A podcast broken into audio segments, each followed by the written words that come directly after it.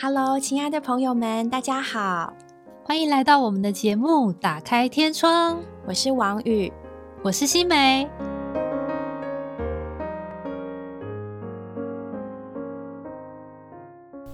Hello，亲爱的朋友们，又到了我们打开天窗的时间。今天呢，新美和我实在非常的兴奋，因为我们邀请到一位非常特别的人、可爱的人。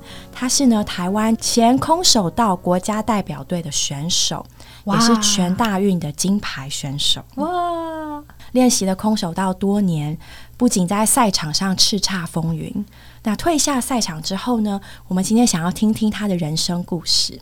欢迎陈正荣，可以跟大家 say hi 吗？你好，那我们就开始今天的访问哦。首先，我们非常好奇的是，正荣呢，这样一路上国手之路，你是从什么时候发现自己喜欢运动的呢？或者说有运动的天赋？从很小很小，大概幼稚园就非常的热血。就有一次，我们老师就说要走独木桥，然后我就发现，就每个人都不太会走，就我一上去就走到尾巴。然后大家就看着我崇拜的眼神，我就觉得好骄傲。你还记得那个那个情境吗？有啊，老师全部都看着我，然后就是非常觉得不可思议的眼神，我就觉得嗯不错，好像找到了自己生存的价值和意义。嗯，很有成就感哦，非常。但是你一直可以记得那个 moment 的感觉，到现在都还记得。哇，人生第一次高光时刻，幼稚园就开始了，享受荧光幕前的。大家的掌声。你有其他的兄弟姐妹吗？没有。那或者是爸爸妈妈，然后他们还有运动的天赋？没有。哦，真的哦。所以小时候妈妈觉得我们是不是抱错小孩？常常跟我说：“你是不是被抱错了？你真的是我们家的小孩吗？”哦，所以这是很特别，真的是基因对某种天赋，嗯，然后在那个情境下被显现出来。那所以，当你发现自己喜欢运动的时候，你尝试过哪些运动的项目呢？你可以想象到的，我都尝试过。小时候还会跑去打撞球、打壁球、打乒乓球、游泳，然后很小的时候就会望着健身房，想说我有一天要进去。哇，真的好特别哦！但是你那么小，怎么可能让你进健身房？所以我爷爷就跟我说：“你十八岁那天就可以进去了。”所以我十八岁那天真的跑进去了。所以你十八岁期待不是登短廊，是进健身房。对啊，很开心哦。但所以意思其实你应该是从小学开始，你就会开始进校队啊。嗯，你有进过什么校队吗？毽球，我有上网特别查一下毽球是什么东西，很冷门。他们是结合排球、羽球跟毽子，是不是？没错。那那个球到底长什么样子？黄色一颗。就毽子不是有毛吗？它也是有一些做胶羽毛的东西，然后下面是一大球，就是圆圆的这样。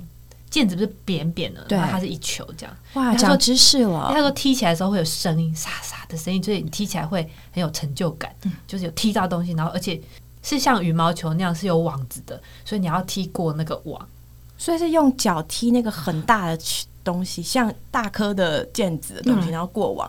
就大概手掌大的球，哎，各位听众，大家赶快去 Google 一下，哎，长知识，长知识。那除了毽球校队还有什么？就没有，就很专注的打。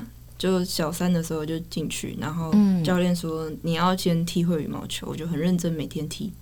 然后后来，嗯，我忘记几年就当队长了。哇！然后就就一路打打。一一冠军啊，冠军冠亚这样很很容易，对，很容易，很容易。后后后来就不容易啊，后来受伤了。后来受伤的，对，因为太勤奋练习了。就是我小学的时候，我记得我都会第一个到学校，还没门还没开，我就门外面等等着我自己要进去练。然后晚上回下课回到家，我就继续练，吃饱我就继续练，练到睡觉前就在家自己练，然后学校疯狂练。所以有点过度练习，伤害到肌肉了吗？嗯，对，伤害到髋关节这样。哦，所以小学都是毽球校队，那国中呢？国中、高中有吗？国一也有，后来就那个毽球实在太罕见了，然后它不是一个可发展性的，还有加上受伤，我就退队了。嗯，退队之后就转到空手道吗？有没有什么转练空手道的契机呀？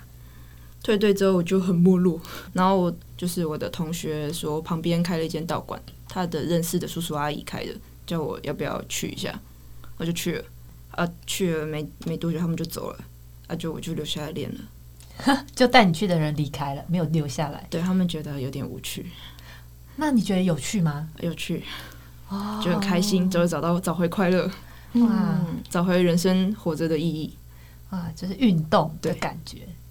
然后跟成就感。嗯，我也小时候有练过跆拳道，但就觉得太贵了，就妈妈就会说啊，家里没有钱啦，不要这样子花钱。但空手道不贵吗？因为那个教练是旁边邻居开的，哦，哦，比较便宜吗？哦，然后后来教练觉得就是好像可以，觉得就跟我说你有天分，如果你肯留下来练，可以算你便宜。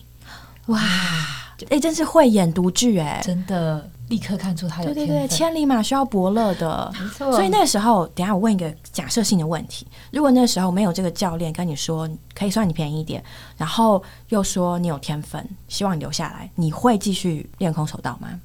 可能不会吧，因为小时候觉得家里没有很有钱，又是单亲嘛，然后就会觉得妈妈讲的话都会听，虽然不想听，但也会听。所以当时练空手道的时候是妈妈支持的吗？当然不支持啦，对，妈妈会不会觉得啊，一个漂漂亮亮的女孩子家跟人家在那里那哈嘿 打打杀杀，她觉得很恐怖，她觉得你为什么要这么暴力？嗯，还没有了解到这个运动的精神，对对啊，如果我女儿去，我也会觉得嗯，好恐怖，好恐怖。很怕她受伤吧？对对对对，很怕她受伤，对，然后也会说，你根本像个女生一样，不要像个男孩子一样。结果就成为了独一无二的国手啊！真是，真的，所以当年的教练真的是很有眼光哎、嗯，对，所以你就跟着他一直练下去嘛。嗯，他算是启蒙教练。那时候我是国二进去的，后来因为高中嘛，高中会再有阶段教练，就一路一路换教练这样子。但是他、他就是等于是启蒙阶段的教练。在这个阶段里面，都是去道馆嘛，没有参加学校的校队，或者是去考就是体育班之类的。哦，就是他带我去考体育班的，所以我就被送进了高中体育班。哇，在体育班应该很辛苦哦。有有非常的挫折，一开始，怎么说呢？嗯，就突然他觉得一山还有一山高，突然认识了，原来我只是个井底之蛙。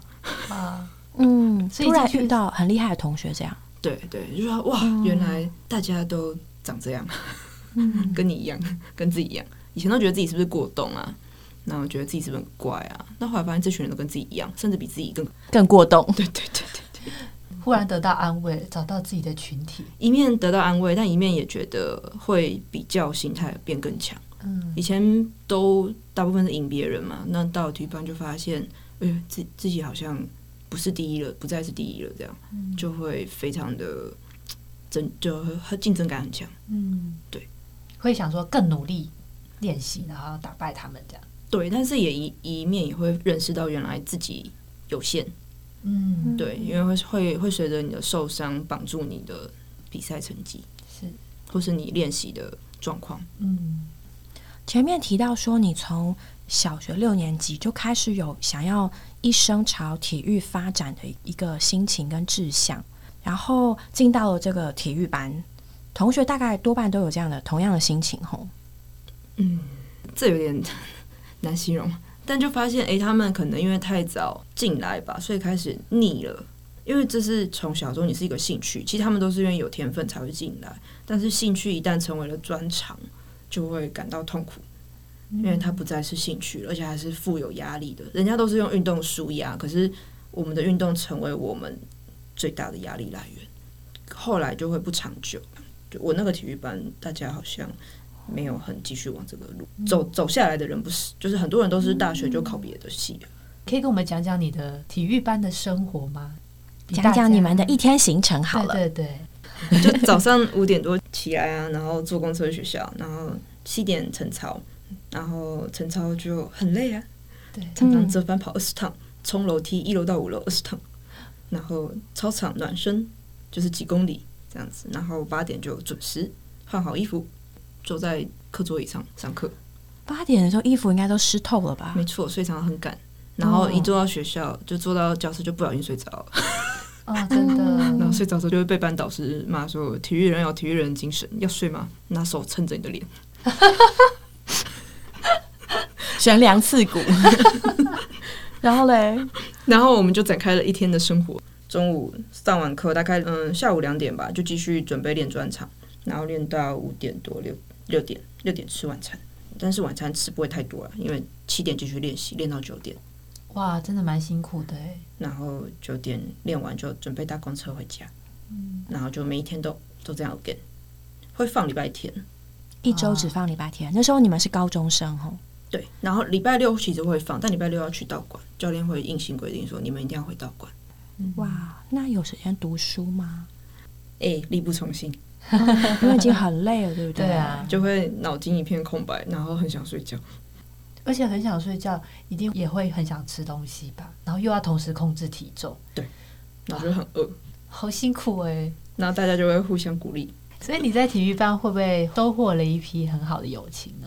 嗯，当时也没有哎，很特别，因为可能竞争感太强。就你身边的人，同时也是你的竞争对象，会比较。虽然他们跟你不同队，我就我们的体育班分了四个项目啊，游泳、拳击、跆拳、空手道这样四个项目。然后，但是总是会说：“哎，你有没有得名？就是得名的最大，这样没得名就是常常就会就是觉得你很烂这样。”真的，但大家其实友情不错啊，可能是我比较孤僻吧。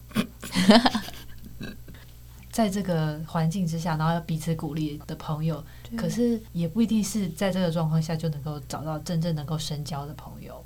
对我大概在体育班只有深交一个吧，后后来觉得有继续联络的。嗯，对，但后来因为你离开那个环境，就很难再继续保持共同话题。对对对对对。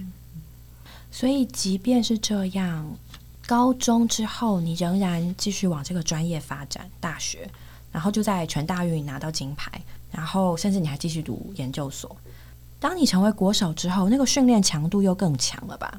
对，你可以跟大家讲讲台湾代表队的训练强度吗？这好难形容，很难形容哦。就是讲几个让你印象深刻的。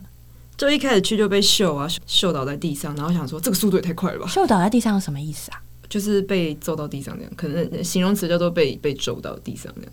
就是同样在打比赛，同样在练习，然后学长姐的速度快到反应不过来，对，完全没有反应就被打到了，就把菜鸟 KO 这种一这种概念嘛。对，哇塞，哇塞，然后然后然后旁边同学，我记得有有一个同学还被送到那个挂彩去缝，就是震撼教育，已经去了震撼教育。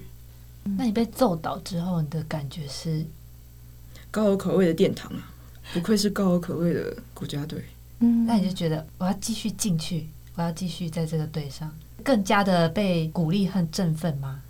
当时就没有想太多，哎，就觉得我想办法要在这里活下来，然后希望有一天可以跟他们一样，对。但是知道那个路很长，除了一般性的练习，比如说增加肌力啊、增加耐力这种练习之外，你们其实还还蛮需要靠着对打，对不对？来累积你们的经验值。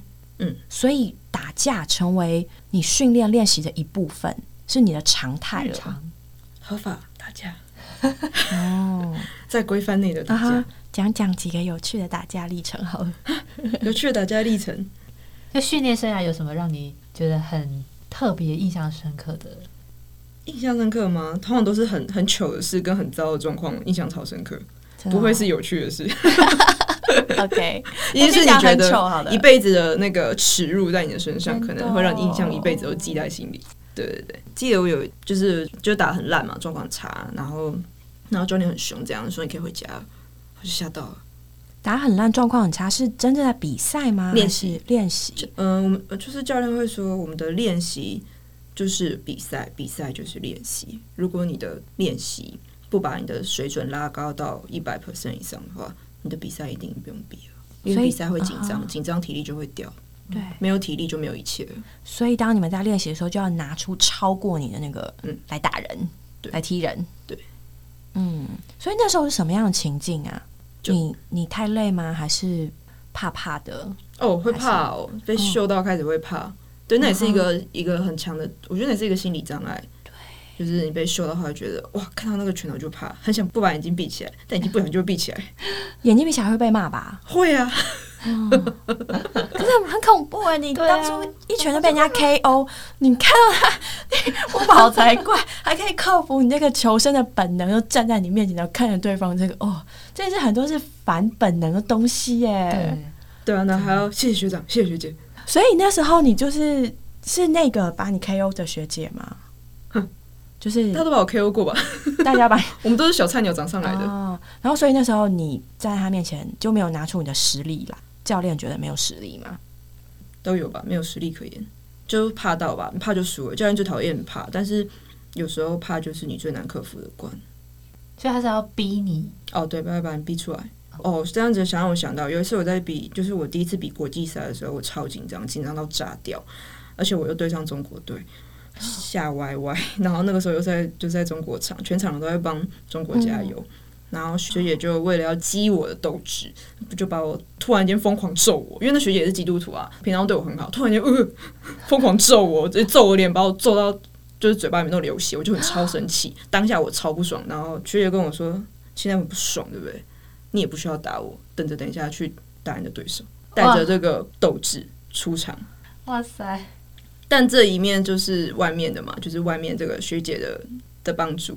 那我在里面那一面，我就印象很深刻。就是我记得那场国际赛的时候，就是我紧张到炸掉的时候，就是我就想起曾经有一个姊妹跟我讲过一句话，就是直接说她是以马内利，就是生与人同在。所以我记得当下就是全场人都在帮对方加油，然后但是我里面就一直在呼求主，然后我就觉得我听不见。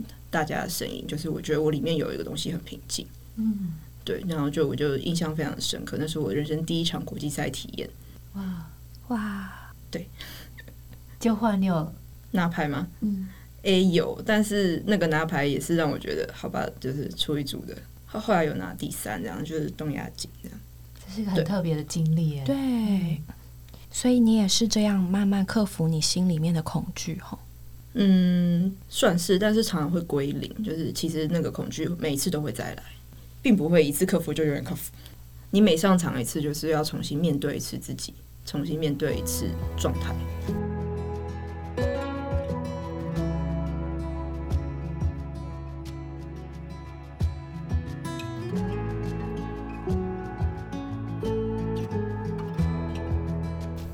最近有的时候会去看空手道的比赛，还有包括之前冬奥的，嗯，就是发现空手道的选手他们在那个反应跟他们对打那中间真的是极其迅速，不到有的时候可能是零点一秒的判断，就是你不仅要判断对手，然后你还要迅速做出反应，然后甚至是攻击，那个速度都非常的快，而且变化度很高，所以其实，在那个很短的那个比赛时间里面，你们真的是。充满肾上腺素哈，对对，所以要反复练习，要反复练习，就是练到你不会去思考。当然，在在等待的过程中，你可以思考一下，但是就是要成为你的本能反应。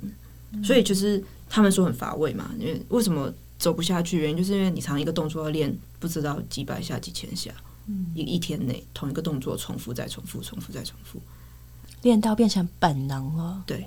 对，就是一直的 again again 再 again，打不好再来，打不好再来。也许你现在打得好，你下一秒又打不好，所以你就是每天重复、重复再重复。你觉得对你而言最困难的是什么？是克服那个训练的无趣，还是上场比赛的压力，还是心里的害怕？嗯，训练无趣比较容易克服，上场的压力比较难。哦，还有一种就是你输不起。你可能输了之后，你就就怕了。你要突破自己，还会有一个坎。但是输赢总是一一夕之间，而且不会一辈子赢。对，对你总是输输又赢，赢赢又输输的。对我觉得那个坎是一个坎。你当初怎么调试你的心情呢？祷告。哦，对，那那时候比较比较开始有认识主一点呢。你从什么时候开始认识这位主的？我觉得也是我进国家队之后，哎，开始认识自己的有限跟无助，发现原来我是何其的渺小，原来这里呃人外有人，天外有天，原来这里是这么的广宽广，我才开始觉得我好像需要一位主，不然小时候都觉得人定胜天，但是后来就是发现一层还有一层更高的，对，然后加上不变因子太多。所以开始寻求可以有一个神在我的心里面安定我所有的这个大小的情绪。那你觉得有帮助吗？有啊，所以你每一场比赛之前都会先祷告吗？哎、有时候你不会知道祷告什么，只能知道哦，就是呼求主啊，就一直在那里呼求主。很紧张的时候就在里面呼求主。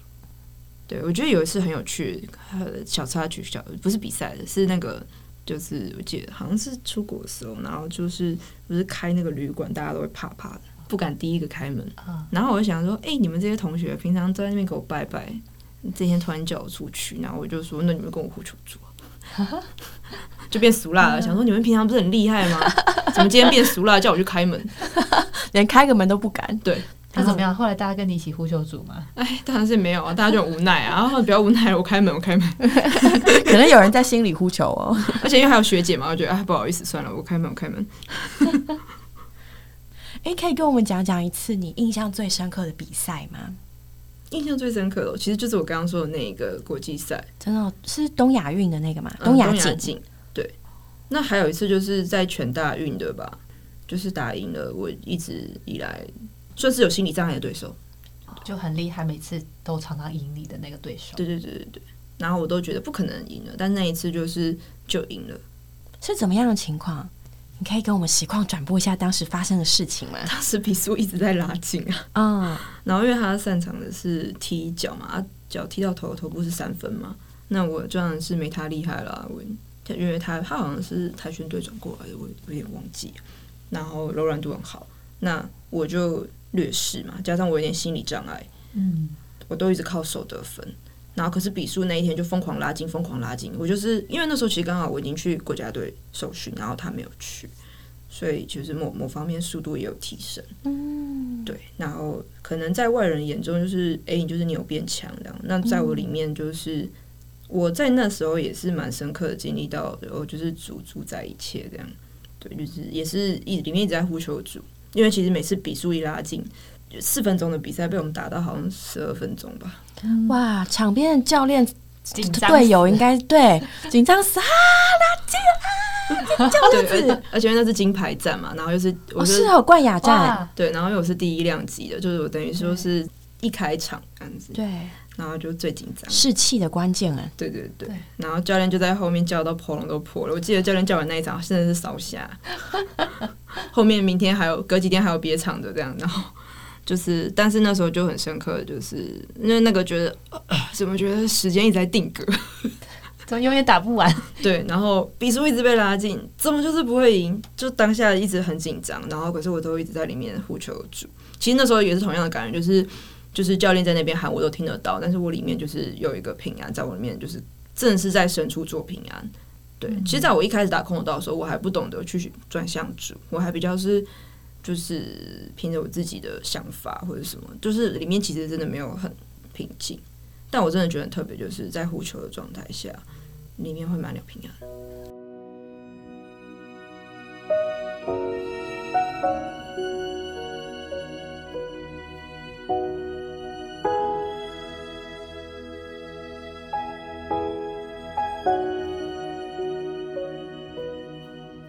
然后结果你就赢了，呃，对，当然是险，那叫什么？险胜。对，险胜。但那真的很但是激烈赢的，很厉害，然后就就想说，人家就觉得，哎、怎么第一场就把它搞得这么激烈？对，然后也成为就是可能当时，因为毕竟就是之前都没有赢他嘛，然后那一次就哦就赢了，这样自己也有吓到，跨过了心里一个很大的坎哦。对，对，算是蛮大的一个障碍，嗯，很特别的，印象很深刻，在在大学的一个过程。这一路听下来，我觉得郑荣应该本来是一个蛮好胜的人，对不对？从小，对，但后来发现我自己会输，嗯，但后来又好像靠着这个深处的平安得到胜利，对就跟就是这里有一个阶段，我觉得一个成、嗯看到一个选手成长的阶段。对，本来好像是一头热血，就啊，我要赢，我就可以赢。然后后来开始受挫，然后在挫折中再站起来，嗯，被 KO 之后，克服里面跟外面的压力，然后再站起来，然后赢得金牌。好棒啊！嗯，一定也少不了这一路上陪伴你的同伴，对不对？一同受训的人。哦，对啊，在队友真的很重要。嗯，就是怎么说呢？他们，我觉得画虾生还是必要的，必须的。嗯画虾就是两边都在比士气，就是你们你你们队的跟对方敌对的，他们都同时在旁边为你加油。这样，以前从小就崇尚，可能就是听到自己的名字啊，或者是自己在舞台上得奖啊，这样，从小就很崇尚这种。就是从你自己的舞台到变成你可以和你的队友一起，哦，对，就是共愤，而且因为那是共战，就是就等于是那那我记得那一次就是我们全全大运就是我记得好像是总冠军嘛，就是总因为等于一从第一量级到后面最后一个量级都是金牌，对，所以那时候如果所以那时候如果输了真的是完蛋了，你就成为唯一的污点了。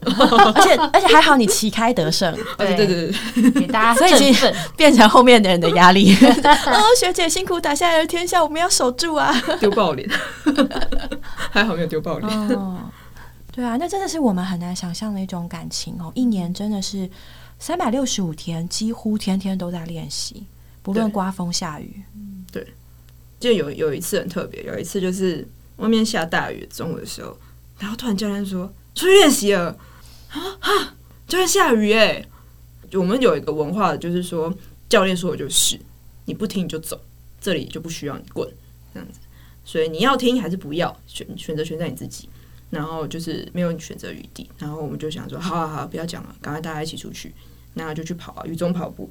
就觉得哇，那印象超深刻的，在雨中跑操场，我人生第一次这样子，然后跑的会雨啼笑很，大吧？雨很大，觉得自己会啼笑，疯了，在干嘛？觉得当下不知道，当下有点盲从，不知道自己在在干嘛。后来等到我们都跑完了之后回来，教练才跟我们说，就是为什么要这样子叫我们去做这样的训练，其实就是训练我们的意志力。你不论刮风下雨，你就是要训练，你不你就是要练习，不可以怠惰，不可以偷懒。教练说什么你就听，对，对你都是好的。这同时也在训练服从这件事情、哎，对，嗯某方面的事。然后后，我觉得那一场就是很深刻的记忆，因为全身湿，我最最讨厌就有点洁癖，我最讨厌那种就是湿到透的那种感觉。嗯练习的湿跟跟被淋雨的湿、被叫出去的湿，当下 k i m o j i 背后的感觉不一样。但那个就是我永远都记得那个回忆，然后才知道原来就是原来意志力这么重要。嗯，对，然后冲刺啊，在雨中冲刺啊，然后教练也是跟你一起淋雨啊，教练其实也没在没在躲的，而且教练年纪也是有的，然后我就觉得哇，很感人，就是嗯，就是那个回忆永远都记得，嗯，对，就是这在训练你的斗志和意志力。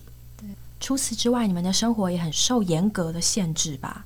饮食、起居、作息，对，别人可以玩、逛街，嗯、打扮，然后做自己想做的事。每天时间规划可能就是还是有自己的余地，但我觉得我们比较没有，我们就是很从早到晚就是这个作息非常的规律，一年三百六十五天，你就是这样。嗯其实很特别，就是只要你怠惰一阵子，你就是非常可以感受到你的速度就没了，嗯，然后你的体力就没了，体能就下降了，你的肌力就消了。那个是自己可以感受到，甚至一阵子是多久？的两天。两天还还好啦，但是一个礼拜以上可能就很有就很有，感觉了。对对对。哦，如果休息一个礼拜，过年回来真的会疯掉，你就觉得呃，觉得肉很多跑不动那样子，觉得腿很重。呃，糟糕，过年回来打回原形。对啊，然后以前通常就是在那个训练的时候，教练就每每一个练习前都会看你体重啊，所以吃很胖就死定了。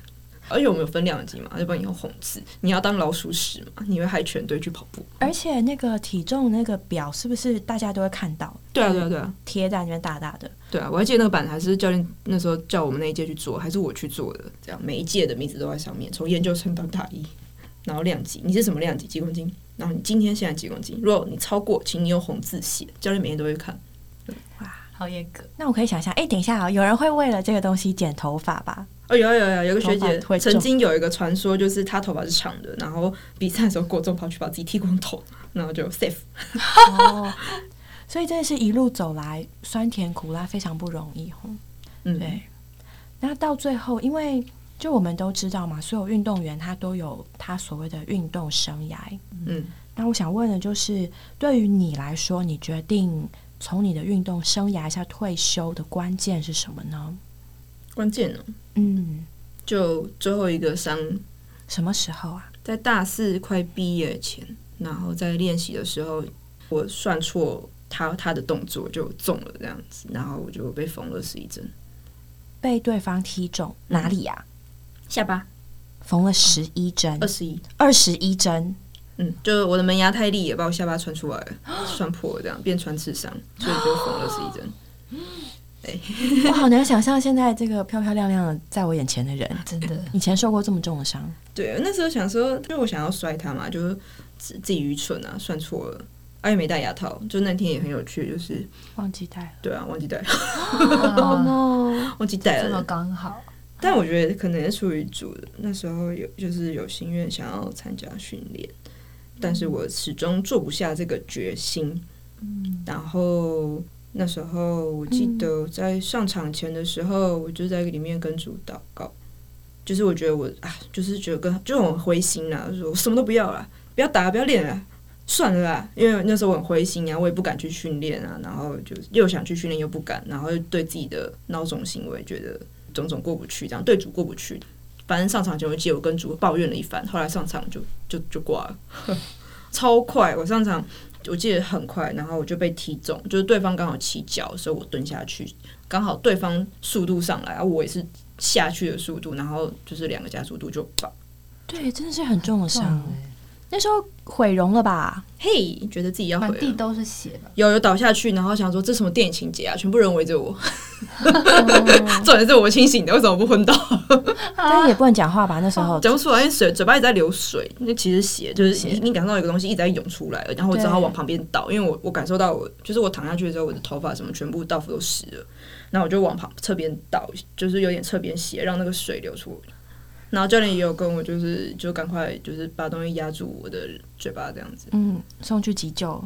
教练很镇定，他说：“嗯，这应该要缝了。”然后就跟全部人就是说清场啊这样子，因为大家全部就看着我，用非常恐怖的眼神，就像电影情节一样。问一个问题哦，在当时，因为你赛前才跟主讲，就是跟他过不去一些事情，然后结果一上场就受伤，而且伤那是练习哦，练习对，只是个练习就受伤，那你心里面没有埋怨吗？没有哎、为什么？我当时觉得真的是一了百了，就是有一种果断，主真果断，就是我觉得就是终于我终于卸下一口气了。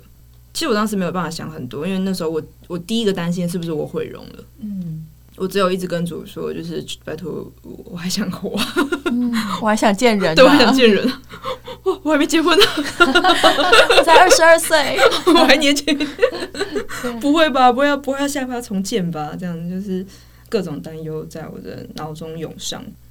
那时候主有对你特别说什么吗？那时候就主页给我一首诗歌啊，那首诗歌好像叫《达到西安》吧，就是在他的副歌里面就是什么“亲爱良人，我愿随你同行”。对我就很摸主，我也觉得很特别。其实主也没对我说什么，但是我有一种感觉，就是好像我此生就是运动生涯就到此为止。我觉得我里面有一个很清楚的感觉，就是没了，没了，真的是没了。主真的是断了我的路了，因为我大概知道这个伤会就是会休养很久，将来我可能就可能就到此为止这样。然后里面就有感觉，就是把自己未来奉献给主，把自己的前途吧。因为其实我一辈子就是想要当国手嘛。我从小到大没有别的志向，我就觉得我的人生就是一直走体育这条路，退下来是当教练，就是这样。我对其他的不感兴趣。那你会有遗憾吗？嗯，算是有吧，不可能没有嘛。总之还是有，但是就又觉得可能那个喜乐过于那个遗憾的感觉。对你里面有一个说不出来的，嗯，就是有一种觉得，嗯，就是舒服多了。对，那个伤也是蛮严重，那个伤是花了两年吧，花了两年才好，就是不能吃东西啊，然后嘴巴动一下就受限制啊。所以那个伤是带给我蛮大的，到现在其实嘴巴都是麻的，它它没有太多的那个感觉，这样而且也会影响到你其他的神经的疼痛，对不对？啊，对对对，就是有时候人家不小心压到我就，呃我就会突然呃，嗯但他可能不知道他怎么了 是指的身体其他的啊，没有没有，只有下巴了下巴。嗯，哦，但如果受伤的话，当然是有啊。选手怎么可能没有受伤？一大堆，吼，对呀伤痕累累。嗯，但不会有遗憾啦。觉得嗯，这是我自己选择的路啊，我记得小六的时候，有一次我妈因为髋关节受伤到我不能走路，然后我妈非常紧张，就把我送去他们。我妈在医院上班，把我送去他们医院，然后医生就跟我说下重话说：“你将来不能生小孩，你将来可能会怎么样怎么样。”我就说：“我不需要管将来，我只需要管现在，开药吧。”哇！我记得小六就对医生讲这种很医生应该心里快吐血，超灵的超龄的小孩，就是觉得哦，管那么多啊，我只管我现在有没有得牌。然后后来就因为吃太多那个药嘛，就是止痛药啊、消炎药，吃到 吃到胃胃有点那个受伤，对，然后就去找胃镜，然后开始吃胃药，一辈子都在就吃药人。所以金牌荣誉背后也是多少的伤痕跟泪水，吼，真的，对啊。我刚刚查了一下，他刚刚说那首诗歌，他副歌是说：“亲爱良人，我愿随你同行，荣耀君王，今你具我全心，做得胜者被提满足你意，喜安山上同你站立。”真的是一种很奇妙的心境，就是一直在追求的荣耀，也曾经得到了那个高光时刻，然后结果被一个更荣耀的人，看似是一个很沉重的一集。就其实是一个很荣耀的一体，嗯，对呀，就往另外一个方向追寻。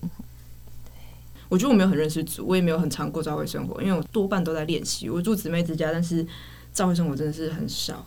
但是那时候我就觉得这首歌很特别，就让我里面有一种不知道是 对他哪来的勇气，就觉得嗯，好像好像能够做得胜者被提满足你是非常荣耀的，就是那种感觉很特别。我也是第一次在在那时候。我记得那个那个手术有点久，所以我觉得那时候一直一直在里面一直想到这首诗歌这样。对，最荣耀的时刻竟然不是站在领奖台上领金牌的时候，居然是躺在手术台上对手术台上被缝针的时候。对，相信大家一定听得意犹未尽。我们下一次呢还会有一个专辑来问问郑荣，他和这位爱他的主耶稣，还有爱他的人以及他所爱的人的经历。今天非常谢谢郑荣的分享。非常的高兴能够邀请到他，对，真是非常的精彩，真的。谢谢郑荣，谢谢，我们下次再见，我们下回见，拜拜，拜拜。